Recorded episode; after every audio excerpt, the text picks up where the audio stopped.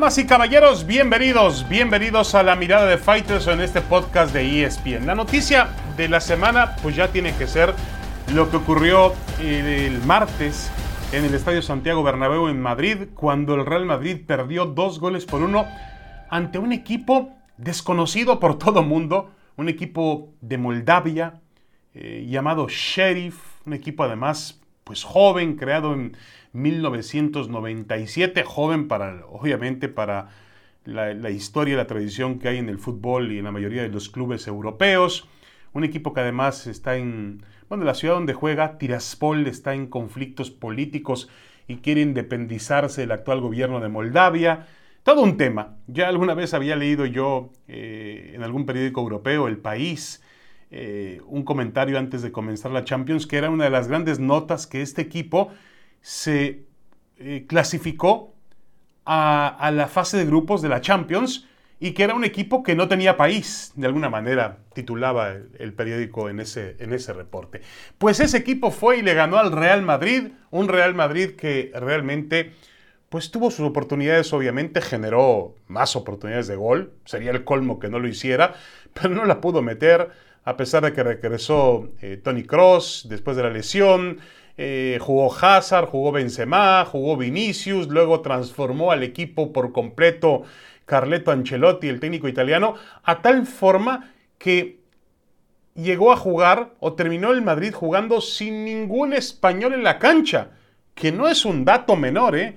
Llegó a tener el Real Madrid al final del partido contra este equipo moldavo, este equipo del Sheriff, llegó a tener un belga, tres brasileiros, un austriaco, un alemán, un uruguayo, un croata, dos franceses y un serbio. Y no había ni un solo español en el campo de juego. Realmente increíble.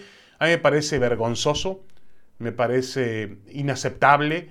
Incluso las palabras de Ancelotti al final decía que no merecíamos perder. Bueno, mejor cállate la boca, Carleto, por favor.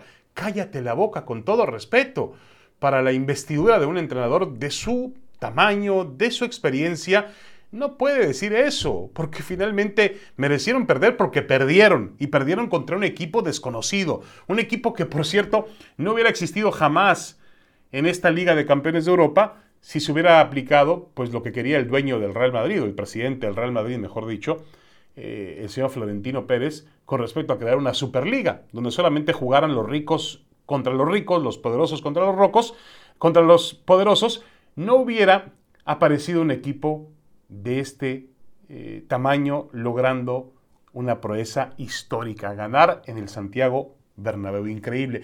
Y, que me perdone eh, Ancelotti otra vez, pero los goles que consigue el Sheriff fueron fantásticos. Primero el de Yasurbek Yakshibovev, o Yakshiboev, al minuto 25, es un remate de cabeza eh, impecable, que termina cambiando la dirección de la pelota a, Thibaut Courtois de manera espectacular.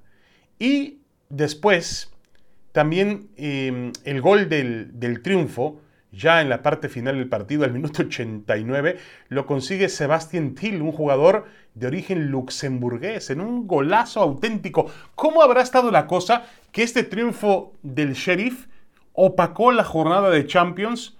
Pues la, la historia del día, que era el triunfo de Lionel Messi, la presentación de Lionel Messi y el tridente con Mbappé y Neymar en París, en el Parque de los Príncipes, frente al Manchester City, en lo que muchos catalogan como una final adelantada de la Liga de Campeones de Europa. Esta victoria del equipo eh, moldavo, del Sheriff, le ha dado la vuelta al mundo. Y cómo no, yo insisto, el Madrid tiene que eh, analizar, eh, llegar a una crítica, ya lo habíamos visto desde el fin de semana cuando en la liga tropezó de alguna manera cuando no le pudo ganar al Villarreal. Obviamente el nivel del Villarreal pues está por encima del, Sheriff, ¿no?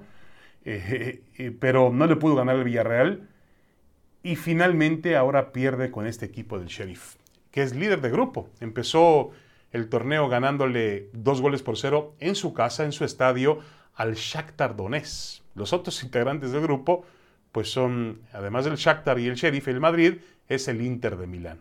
Se ha puesto interesante esta situación. Obviamente el Madrid ganó como visitante en, eh, el Giuseppe Meazza. En Milán le ganó al Inter Así que, de alguna u otra forma, em, eh, este resultado pues se contrapone al otro y creo que va a poder clasificarse a la siguiente ronda. Pero créame, perder con el sheriff es una historia que yo insisto, para eso está hecho el fútbol, para contar estas historias de Cenicienta, del pequeño logrando la hazaña de pegarle al grande, de lo impensable. Yo le avisaba a los momios de este sheriff para ganar la Champions, pues no existen. Aquel que invierte un peso o un dólar para que el sheriff gane la Champions lo va a perder seguro, porque no lo va a ganar de ninguna manera. Por eso hay que ubicar este histórico resultado que ha conseguido en el Estadio Santiago Bernabéu. Y una buena lección para el Madrid, ¿no? Para saber para qué está y para qué no está. Una pequeña pausa y regresamos con más, mucho más, aquí, en la mirada de Faitelson.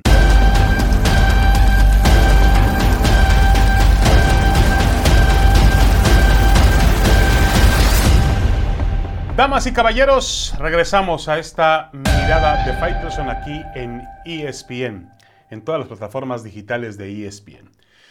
Bueno, cuando suponíamos que el mayor peligro para los nuevos tiempos que propone el fútbol mexicano estaba enfocado básicamente en el surgimiento y desarrollo de futbolistas nativos, de futbolistas mexicanos, ha aparecido otro fenómeno inquietante, la desaparición de los entrenadores mexicanos.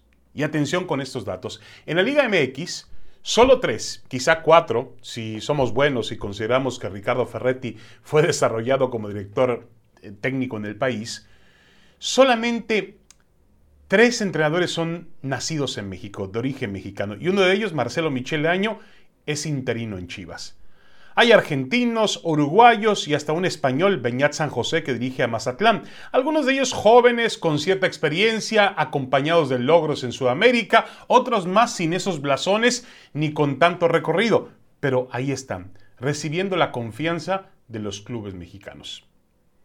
Este comentario o punto de vista, y lo quiero aclarar de manera muy, muy correcta y muy franca, no pretende de ninguna forma alcanzar una esencia o un tono xenofóbico. ¿eh? No, el fútbol, al menos para mí, no es un asunto de pasaportes, sino de capacidad. Y, sin embargo, la estadística muestra una notable disminución en el número de entrenadores mexicanos. ¿Por qué? ¿Es un asunto de talento, de capacidades y de resultados? ¿O es un tema de economía e intereses? Y otra cuestión aún más intrigante. ¿Dónde están los entrenadores jóvenes mexicanos? ¿Dónde están? Dos de ellos, uno veterano, el otro joven, perdieron su trabajo eh, en esta temporada. Tanto Guillermo Vázquez con Necaxa como Héctor Altamirano, el Piti Altamirano, con Gallos Blancos, dejaron sus puestos y fueron sustituidos por entrenadores sudamericanos. Llegó el argentino Pablo Guede, recién nombrado el fin de semana, y antes había llegado el uruguayo Leonardo Ramos para dirigir al equipo de Querétaro. Es algo que no entiendo, pero a los dirigentes les gustan más los entrenadores extranjeros. Me ha dicho desde Honduras Raúl El Potro Gutiérrez en una entrevista con el programa Cronómetro, entrenador del campeón mundial sub-17 de México en el 2011 y que ahora dirige exiliado al Real España de San Pedro Sula. Lo mismo cree el legendario exfutbolista y entrenador Hugo Sánchez. En la mesa de fútbol picante ha dicho, es un asunto de malinchismo que siempre ha existido en nuestro fútbol. Yo creo que si se le cuestiona a algún directivo, va a responder que es un asunto meramente de resultados y de ahí no lo vamos a sacar. Otros creen que se trata de un tema de personalidad y hasta de la forma de exponerse y de venderse, de publicitarse. Y yo lo que creo es que además hay un tema de intereses y hasta de una mafia. Sí, señor. Intereses y mafia. Y lo escuche usted bien. Es evidente que en el fútbol mexicano existen algunos promotores sudamericanos que suelen hablarle al oído a los dirigentes de los clubes. Son ellos los que convencen a tal o a X entrenador y muchas veces el negocio viene mezclado y condicionado a ciertos futbolistas. Pongo a los que juegan y a quien los pone a jugar. Así de fácil. Él trae, habla con el directivo, el directivo que a veces no es el dueño del equipo, es un mando medio, pues acepta también un dinero de por medio, una situación donde va a beneficiarse y entonces trae un entrenador extranjero y además viene con un paquete de futbolistas que ese entrenador los va a poner a jugar y van a tener sus minutos para que puedan rendir y mostrarse. Una situación realmente delicada que existe en el fútbol mexicano. Realmente existe, sigue existiendo. Sea como sea, es alarmante que el círculo de entrenadores mexicanos con trabajo en la Liga MX se reduzca a Javier Aguirre y a Miguel Herrera. Y si usted quiere, a Ricardo Ferretti. Y eh, bueno, a Marcelo Michele Año, que está de emergente por, por Bucetich. Algo anda mal cuando debían proyectarse otros entrenadores desde las nuevas generaciones. Y sería tan preocupante que la causa fuese una baja en la capacidad y preparación de esos entrenadores mexicanos, como también que fuesen víctimas de una mafia organizada donde los promotores colocan a los directores de acuerdo a sus conveniencias e intereses particulares. Un tema grave, pero la realidad es que uno pues ve la lista de entrenadores en el fútbol mexicano y realmente es un tema para asustarse. No hay entrenadores mexicanos y hay muchos exiliados, exiliados en ligas centroamericanas, el caso del Potro Gutiérrez, está mm, Daniel Guzmán dirigiendo en Guatemala, eh, andaba David Patiño, dirigía en la Liga de Costa Rica. Creo que Luis Fernando Tena también va a dirigir en Guatemala. José Saturnino Cardoso, otro entrenador paraguayo, pero hecho en México como entrenador. En fin, es un tema complejo. A mí, digo, me preocupan las dos cosas. Que sea por una cuestión de nivel de preparación o que sea por un tema de corrupción, de mafia. Ahí la dejo, la pelota botando. Regresamos enseguida con más de la mirada de Faitelson.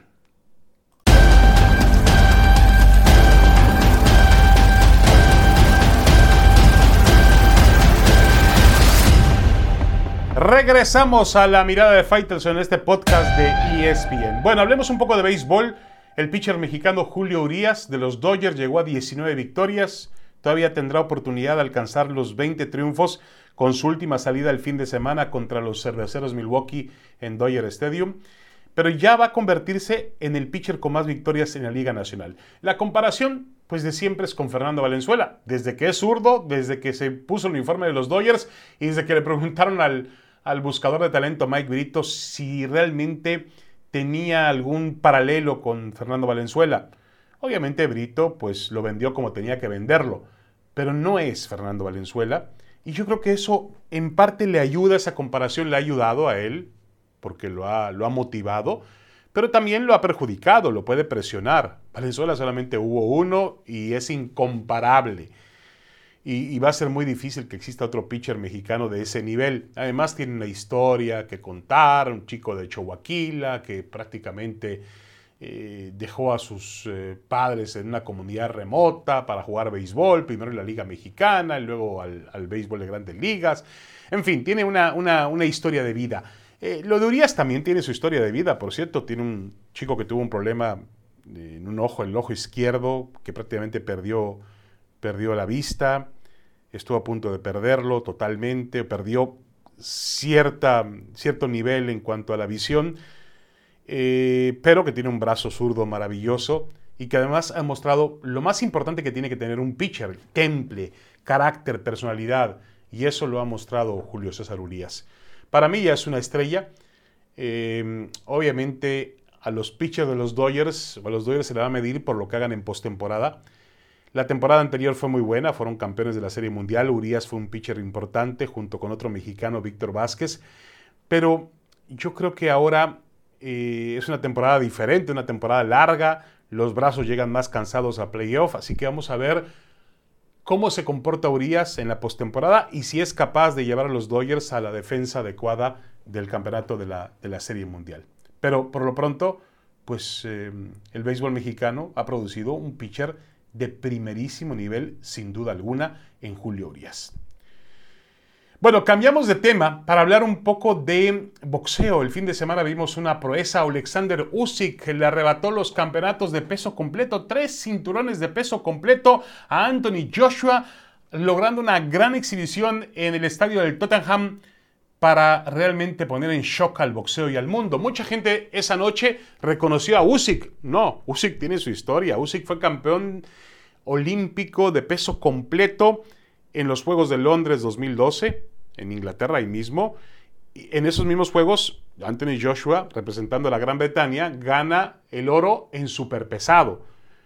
Y recuerden que en el Olímpico hay superpesado y hay la división de peso pesado, cosa que también podría existir en el boxeo profesional o debería, porque eh, vemos el caso de Usyk que sube de haber sido campeón mundial crucero indiscutible, uno de los mejores boxeadores en ese peso, pues decide subir a la división de peso completo eh, porque obviamente hay más dinero, hay más notoriedad, más fama. Lo mismo en su momento le pasó a Mike Tyson y le pasó a Evander Holyfield.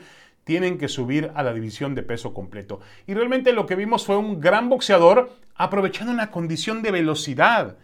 Por más que bajó de peso eh, Anthony Joshua, que se presentó en el peso más bajo de toda su carrera, apenas marcó 109 kilogramos, lo cual para él es muy bajo. Había llegado a tener 116 kilogramos cuando enfrentó a, Andy Ruiz Jr. y él decía que era uno de sus errores. Pues esta vez trató de, bajar lo más posible para ganar en velocidad y para ponerse al mismo nivel que Alexander Usyk. Y no pudo. Usyk eh, mostró que boxísticamente hablando es superior a Anthony Joshua. Y para mí ha dado un paso importante no solamente como campeón del mundo de peso completo histórico, este ucraniano nacido en la península de Crimea, sino que también lo que ha hecho es eh, colocarse en un puesto privilegiado en la lista de los mejores boxeadores del mundo libra por libra. Él no llega a la lista libra por libra a partir del triunfo sobre Joshua. Eso que quede bien claro. Él ya estaba ahí desde sus días de campeón de peso crucero ya tenía esas, esas valiosas cualidades y las mostraba encima del ring. Pero ahora creo que la baraja ha sido muy interesante para colocarse ahí junto con Saúl El Canelo Álvarez, junto con Terence Crawford, eh, junto mm, obviamente con Naoya Inoue. Eh, ahí tiene que estar, en esa conversación tiene que estar eh, el boxeador ucraniano, nuevo campeón del mundo de peso completo. Vamos a ver qué pasa ahora con el único cinturón que le falta, que lo tiene Tyson Fury, el otro británico, que va a enfrentar próximamente a Dontal Wilder. Recuerden que un juez ordenó esa pelea, así que la cosa se pone interesante porque pues todo estaba listo para la pelea Joshua contra Tyson Fury, pero ya Alexander Usyk, Usyk se encargó de descomponer ese negocio inglés dentro del boxeo. Y lo hizo muy, pero muy bien. Hay que aplaudirle totalmente a su gran exhibición del fin de semana en el estadio del Tottenham Hotspur, allá en Londres, Inglaterra. Bueno, me despido, me voy por esta semana. Muchas gracias. Esta fue la mirada de Faitelson. Los espero con más comentarios, con más puntos de vista la próxima semana. Gracias aquí en ESPN.